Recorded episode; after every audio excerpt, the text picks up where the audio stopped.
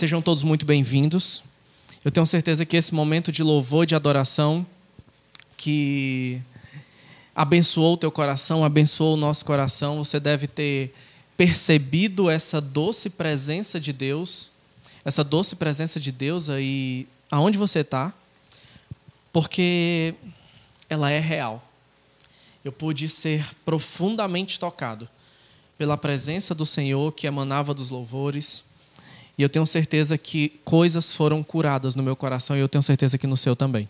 Eu queria te convidar para pegar a sua Bíblia e aí abrir a palavra do Senhor no livro de Números. Números, capítulo 13, a partir do verso de número 1. Nós vamos ler o verso 1, o verso 2 e o verso 3. E depois nós vamos meditar sobre essa história que a Bíblia relata. Abra sua Bíblia em Números 13, verso de número 1, 2 e 3. Diz assim a palavra: E o Senhor falou a Moisés, dizendo: Envia homens para que possam examinar a terra de Canaã, que darei aos filhos de Israel.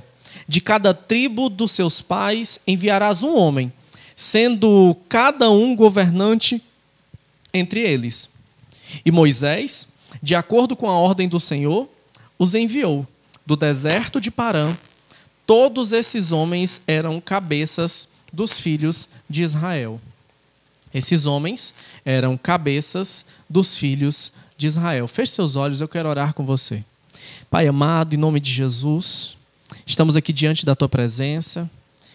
Eu quero pedir, Senhor, que, assim como o Senhor falou ao meu coração através desse texto, assim como o Senhor ministrou na minha vida, aqueles que nesse momento nos assistem, seja via YouTube, via Facebook ou pelo podcast, que o Senhor possa abrir o entendimento e que o Senhor possa falar a cada coração que essa presença de Deus que está nesse lugar, que está nessa hora conosco, também possa ser sentida todas as vezes que alguém ouvir ou assistir essa mensagem, Jesus. É o que eu te peço e no nome de Jesus eu te agradeço. Amém e amém. O texto que nós acabamos de ler relata a, o que seria o final da jornada do povo de Israel até a terra de Canaã. O que seria, mas não foi.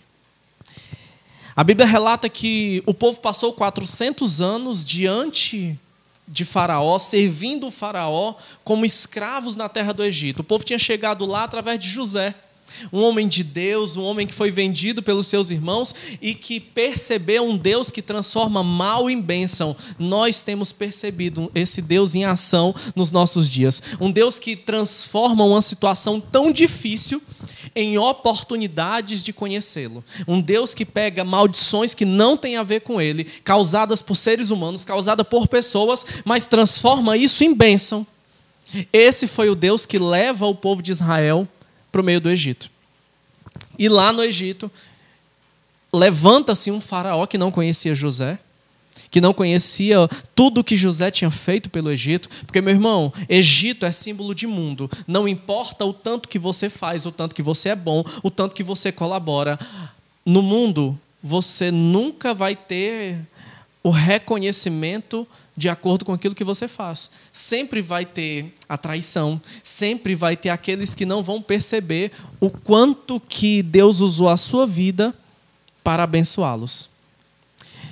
Mas o povo passa 400 anos no deserto, ou aliás, 400 anos no Egito, e Deus levanta um homem chamado Moisés para libertar o povo. Moisés não era o mais corajoso, Moisés não era o mais eloquente, Moisés não era, para qualquer RH, a melhor escolha. Mas foi a escolha de Deus e por isso foi boa, e a Bíblia diz que Moisés lidera o povo de Deus, tirando eles do meio do Egito, atravessa o deserto, o deserto da planície do Sinai e no meio do deserto, nessa caminhada, a Bíblia fala de muito milagre. É um povo que nos dias que atravessou aquele deserto, eles devem ter caminhado por volta de 11, 15 dias mais ou menos, porque era uma grande multidão. Mas se fossem é, hoje, uma pessoa apenas caminhando com saúde mais ou menos adulta, a distância entre Cairo, entre a capital do Egito e o início da Palestina, da Terra Prometida, é algo em torno de seis dias de caminhada. Se fosse de carro, seriam apenas algumas horas. Mas o povo leva alguns dias, e quando chega na porta de Canaã, na porta da terra prometida, daquela terra que Deus tinha prometido não apenas a eles que estavam no, no, Egito, mas Deus tinha prometido a José, tinha prometido ao seu pai Jacó, tinha prometido a Isaac, tinha prometido a Abraão e tinha prometido a todos aqueles que vieram antes que haveria uma terra para dar para aquele povo. Eu lembro dos últimos versículos do Gênesis. E a última coisa que sai da boca de José é dizendo: Olha, no dia que Deus visitar o seu povo e tirar dessa terra e levar de volta para a terra prometida, levar para a terra dos nossos pais, levar para Canaã, por favor, não deixem o meu corpo no Egito, levem com vocês. José, 400 anos antes da libertação, ele entendeu e creu que Deus um dia visitaria o povo e levaria eles para a terra de Canaã. Então, essa era uma promessa muito aguardada, talvez alguns deles nem se lembrassem mais. Eu me recordo quando Moisés tem a visão da sarça, né? Deus chama Moisés no monte e ele aparece no meio de uma sarça ardente. E aí Deus diz, e aí o Senhor fala: Vai lá e fala para o povo que sou eu que estou mandando. Mas aí Moisés responde: Mas eu vou dizer que quem está mandando? O Deus diz: Não, mas que Deus? Como se o povo já nem lembrasse mais quem era Deus. E Deus dá uma resposta incrível para Moisés. Ele diz assim: Olha, diz que o eu sou te enviou. Mas eles não vão acreditar, rapaz. Você não está entendendo Deus. Você não está mais conhecendo seu povo, não. Ele não te conhece, parece que você também não conhece ele. Aí Deus dá uma série de sinais para que Moisés prove ao povo de que era ele que estava chamando. Ou seja, esse povo está diante de uma promessa do cumprimento de uma promessa que eles estavam aguardando há centenas de anos. E o texto que nós lemos fala que Deus diz o seguinte: pronto, Moisés, já eu imagino Deus de saco cheio, um santo saco grande cheio de ouvir as lamentações do povo. Por muitas vezes a Bíblia fala que Deus se irou. Imagina, apenas alguns dias atravessando um deserto, por muitas vezes o povo tirou Deus do sério. A longanimidade em pessoa, a paciência em pessoa, a bondade em pessoa se irou muitas vezes. E eu e você não somos muito diferentes disso, não. A gente costuma murmurar muito diante de circunstâncias que a gente entende serem adversidades. Diante dessas circunstâncias que nós estamos vivendo, eu imagino o quanto de pessoas que conhecem a Deus, que conhecem Jesus, que entendem um Deus que é um Deus bom, um Deus que cuida de nós, e ainda assim permanecem murmurando, como se a murmuração fosse encher o saco de Deus ao ponto de vamos fazer o seguinte: vou acabar com esse vírus, vou botar vocês para casa, a coisa vai parar, enfim. E a gente sabe que não é assim. Esse povo estava diante do cumprimento de uma promessa. E aí Moisés diz o seguinte: Olha, Deus me deu aqui uma estratégia. Nós vamos sair do deserto e nós vamos entrar na promessa. Imagina isso na sua vida. Você sai do deserto. Deserto é lugar de dificuldade, deserto é lugar de provação, deserto é um lugar que a gente só vai quando tem negócio. Não é um lugar que a gente vai para passear. Ninguém sai para passear no meio do deserto. A gente vai a negócio. E o povo tinha sido levado para o deserto.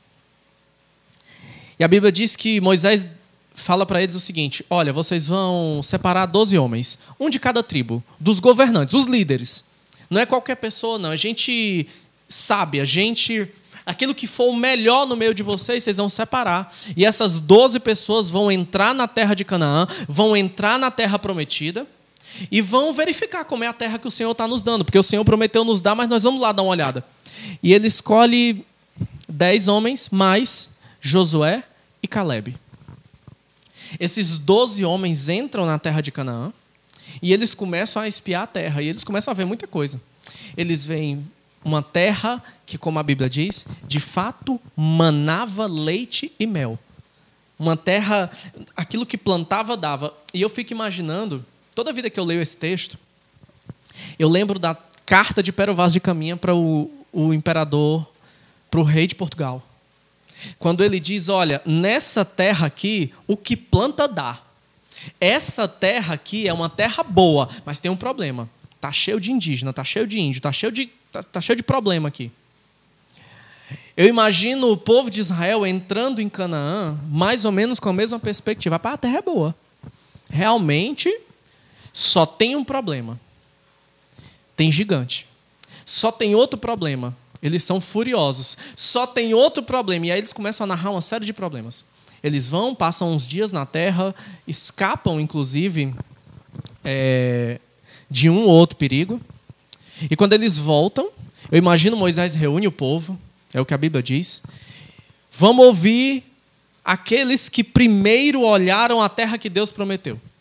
Aqueles que primeiro botaram os pés na terra que Deus prometeu, aquilo que os nossos pais, os nossos antepassados esperavam que José, cujo corpo está aqui com a gente, porque o povo de Israel, quando saiu do Egito, Moisés fez questão de pedir o corpo de José e eles saíram carregando o corpo de José para levar para a terra de Canaã. Ou seja, José, os ossos de José estão aqui. A gente tem essa expressão aqui no Ceará que, rapaz, o fulano está se revirando na tumba, está com os ossos tremendo. Moisés, José, eu imagino desse jeito, com os ossos tudo tremendo, se revirando, doido para entrar na terra porque ele morreu pensando nisso.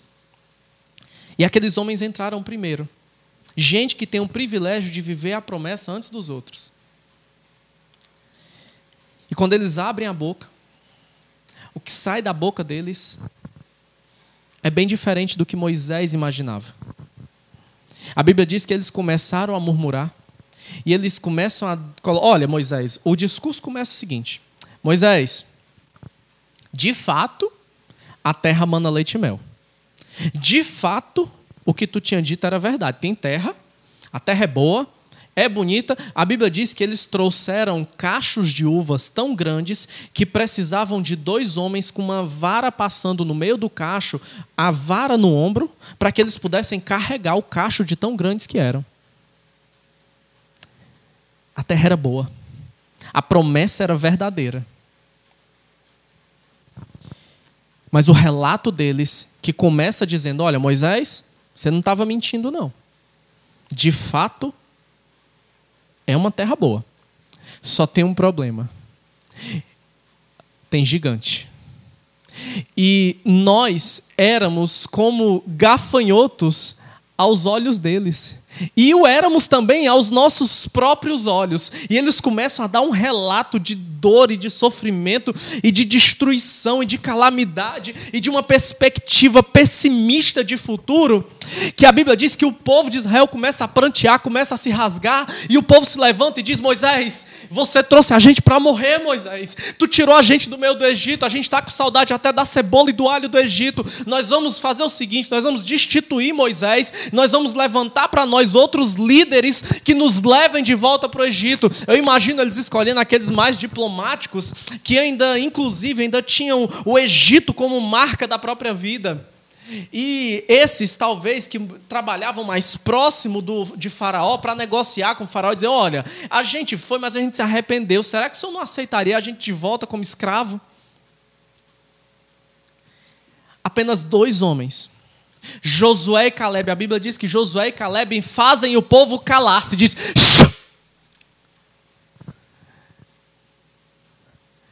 E eles levantam a voz e dizem: O que que vocês estão falando? Ora, o Deus que nos tirou do Egito não vai também nos dar essa terra. Ora, o Deus que fez com que Faraó fosse tratado como nada como que o reino mais poderoso da terra e o Egito era a superpotência. Você soma aí Estados Unidos e China, pronto, que disputam o poderio armamentista global, era só o Egito. Não tinha outra nação poderosa como a nação do Egito. E foi a essa nação e a esse rei que o Senhor tratou como se não fosse absolutamente nada. E em dias acabou uma escravidão de séculos. Ora, o Deus que fez tudo isso não vai nos dar também isso? E que papo é esse que a gente era como gigantes, aliás, que a gente era como gafanhotos aos seus olhos? Nós vamos em nome do Senhor dos Exércitos, do, Deus que no meio da noite nos deu coluna de, de fogo e no meio do dia coluna de fumaça, que mandou o maná quando a gente passou fome, que abriu as águas de Mara para que a gente bebesse. É esse mesmo Deus que fez todos esses milagres, que vai continuar fazendo e vai nos entregar essa terra que a gente acabou de ver. E é sobre isso que eu quero falar com você. É sobre isso que eu quero conversar com você. Porque esses homens passaram por um deserto. Mas só o fato de passar pelo deserto não significa que você sai do outro lado melhor. Deserto, eu repito, é provação. Deserto, eu repito, é lugar difícil, é lugar de crise, é lugar de, de de aridez, é lugar de escassez. Deserto é lugar que a gente só passa porque a provisão de Deus está em ação na nossa vida. Porque deserto não é lugar para a gente morar, não. A Bíblia diz que quando Jesus vai para o deserto é porque ele é levado pelo Espírito para o deserto. Sabe para quê? Para ser tentado por Satanás. Os desertos das nossas vidas, eles têm uma função, mas eles não são a nossa habitação. E tem gente que, assim como esse povo, não basta passar só por um deserto. Não basta passar alguns dias no deserto. Porque não aprende. E o que eu quero falar com você hoje é o que, é que o deserto pode produzir. Quais são as escolhas que a gente pode fazer quando passamos pelo meio do deserto. Porque a gente pode sair do outro lado muito parecido com Josué e Caleb, homens de fé, de fibra, de força.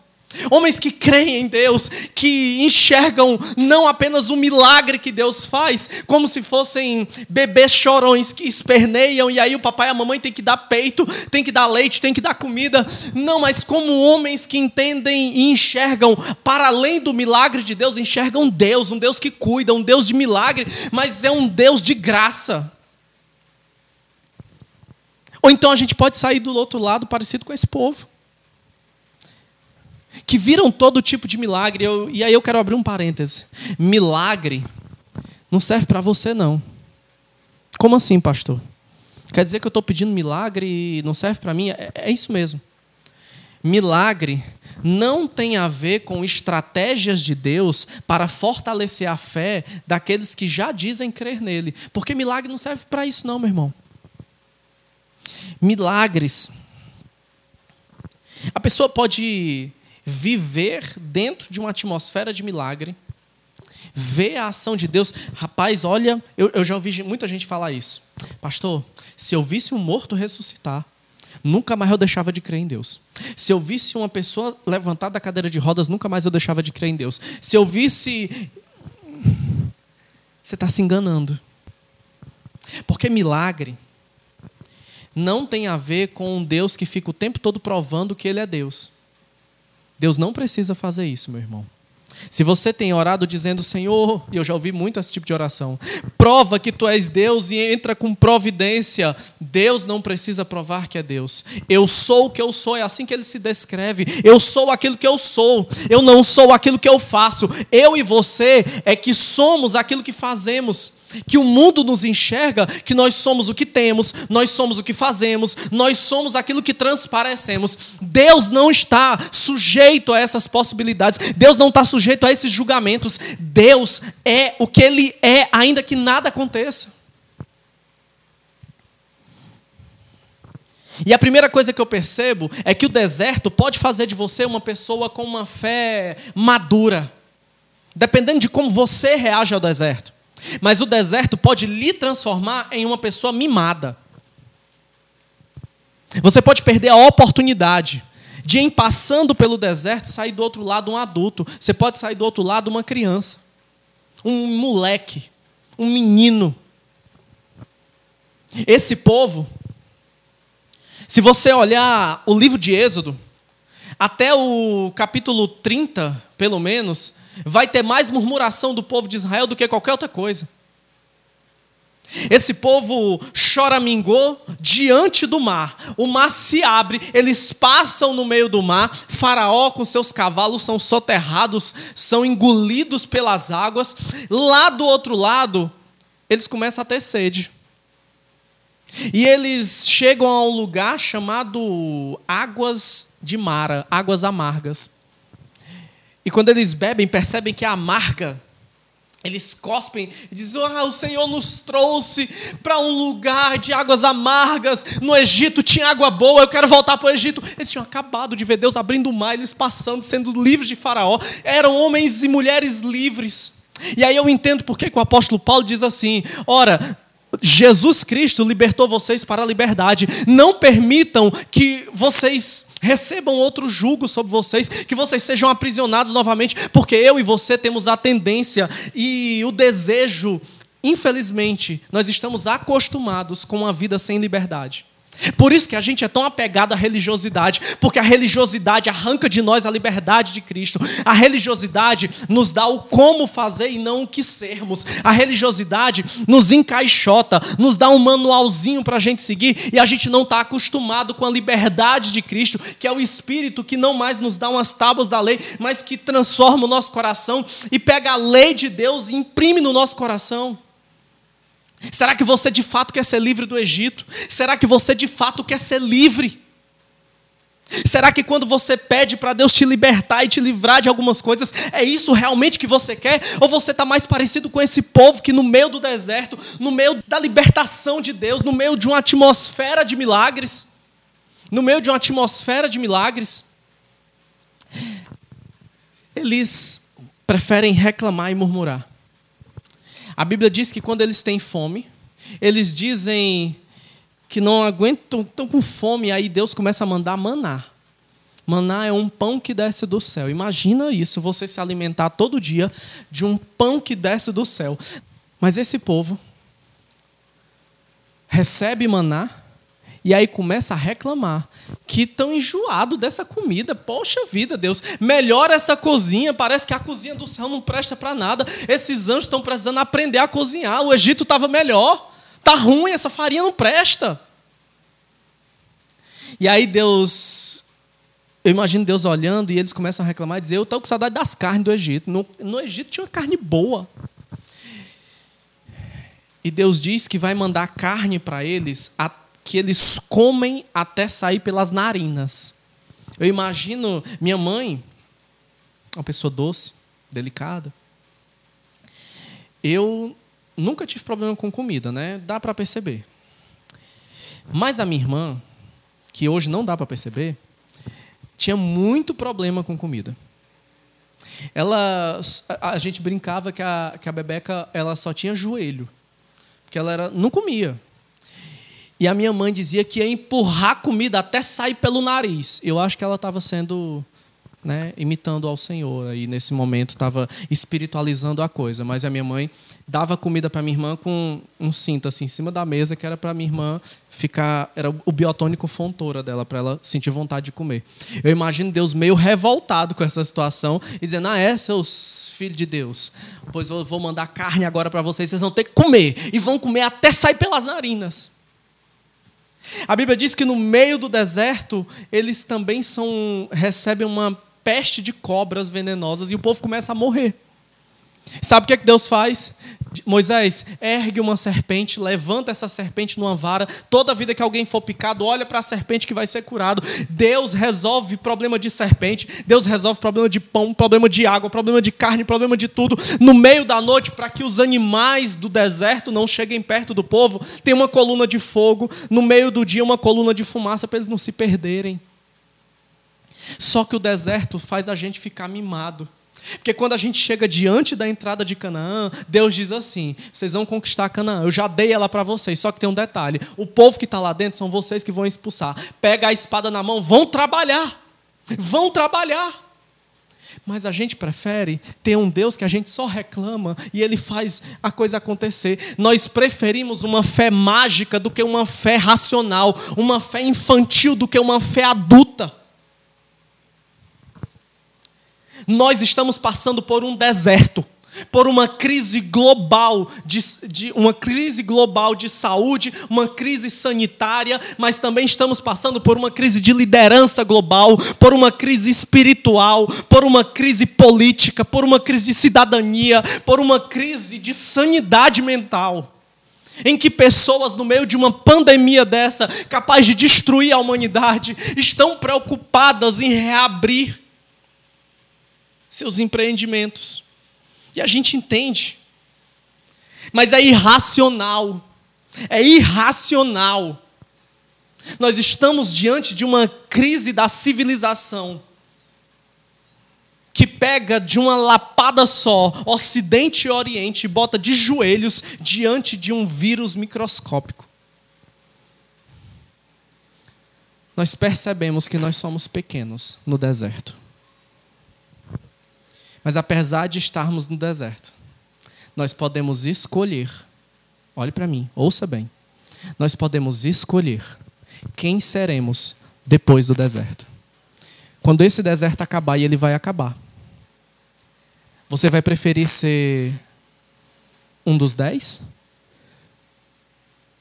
Que ao invés de celebrar a terra prometida, o fim do deserto, ou você vai preferir ser como Josué e Caleb? Que entenderam que o deserto acabou e agora é hora de trabalhar. Agora é hora de ser usado por Deus. Agora é hora de ser instrumento nas mãos de Deus. Você vai ser como os dez que só murmuraram, que ficaram reclamando: ah, porque a gente passou tanto dia em casa, a gente perdeu tanta coisa, ah, porque isso, ah, porque aquilo. Ou você vai encarar a vida de frente, vai construir o que tem para construir daqui para frente. Deixa eu te contar uma coisa que pode fazer você escolher melhor quem vai ser depois do deserto.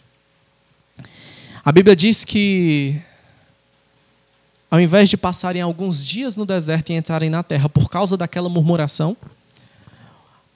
Deus determinou que eles rodariam por mais 40 anos no meio do deserto. E apenas Josué e Caleb, daquela geração, entrariam em Canaã murmurar ou não murmurar.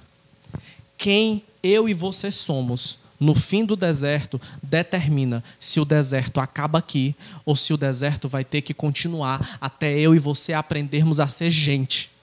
Ou se o deserto vai continuar até que eu e você não estejamos mais aqui, para que a outra geração receba a promessa que foi para mim e para a sua vida. Deus tem prometido uma igreja forte. O Senhor tem prometido desde os primórdios uma igreja que entende o que é amor, uma igreja que entende o que é acolhimento, uma igreja que entende o que é inclusão, uma igreja que entende quem é, quem é Jesus. Mas a igreja continua sendo como os murmuradores do deserto. E o deserto nunca acaba. Você tem orado por avivamento? Eu tenho orado muito por isso, desde a minha infância. E eu acredito que a nossa geração não apenas é a geração do avivamento, como a nossa geração é a geração que verá os céus abertos, as nuvens se abrindo, o filho do homem descendo no meio delas, a trombeta tocando e a gente subindo para encontrar com ele. Mas a Bíblia diz também que eu e você temos o poder de abreviarmos a vinda de Jesus. Se temos o poder de abreviarmos a vinda de Jesus, se temos o poder de abreviarmos as coisas que Deus nos prometeu, temos o poder de retardá-las. Quem você será depois desse deserto? É a pergunta que fica. Que o Senhor te abençoe, em nome de Jesus. Eu quero que você adore ao Senhor nesse momento. E depois de nós adorarmos, eu quero orar e quero abençoar a sua vida no nome de Jesus. Aleluia.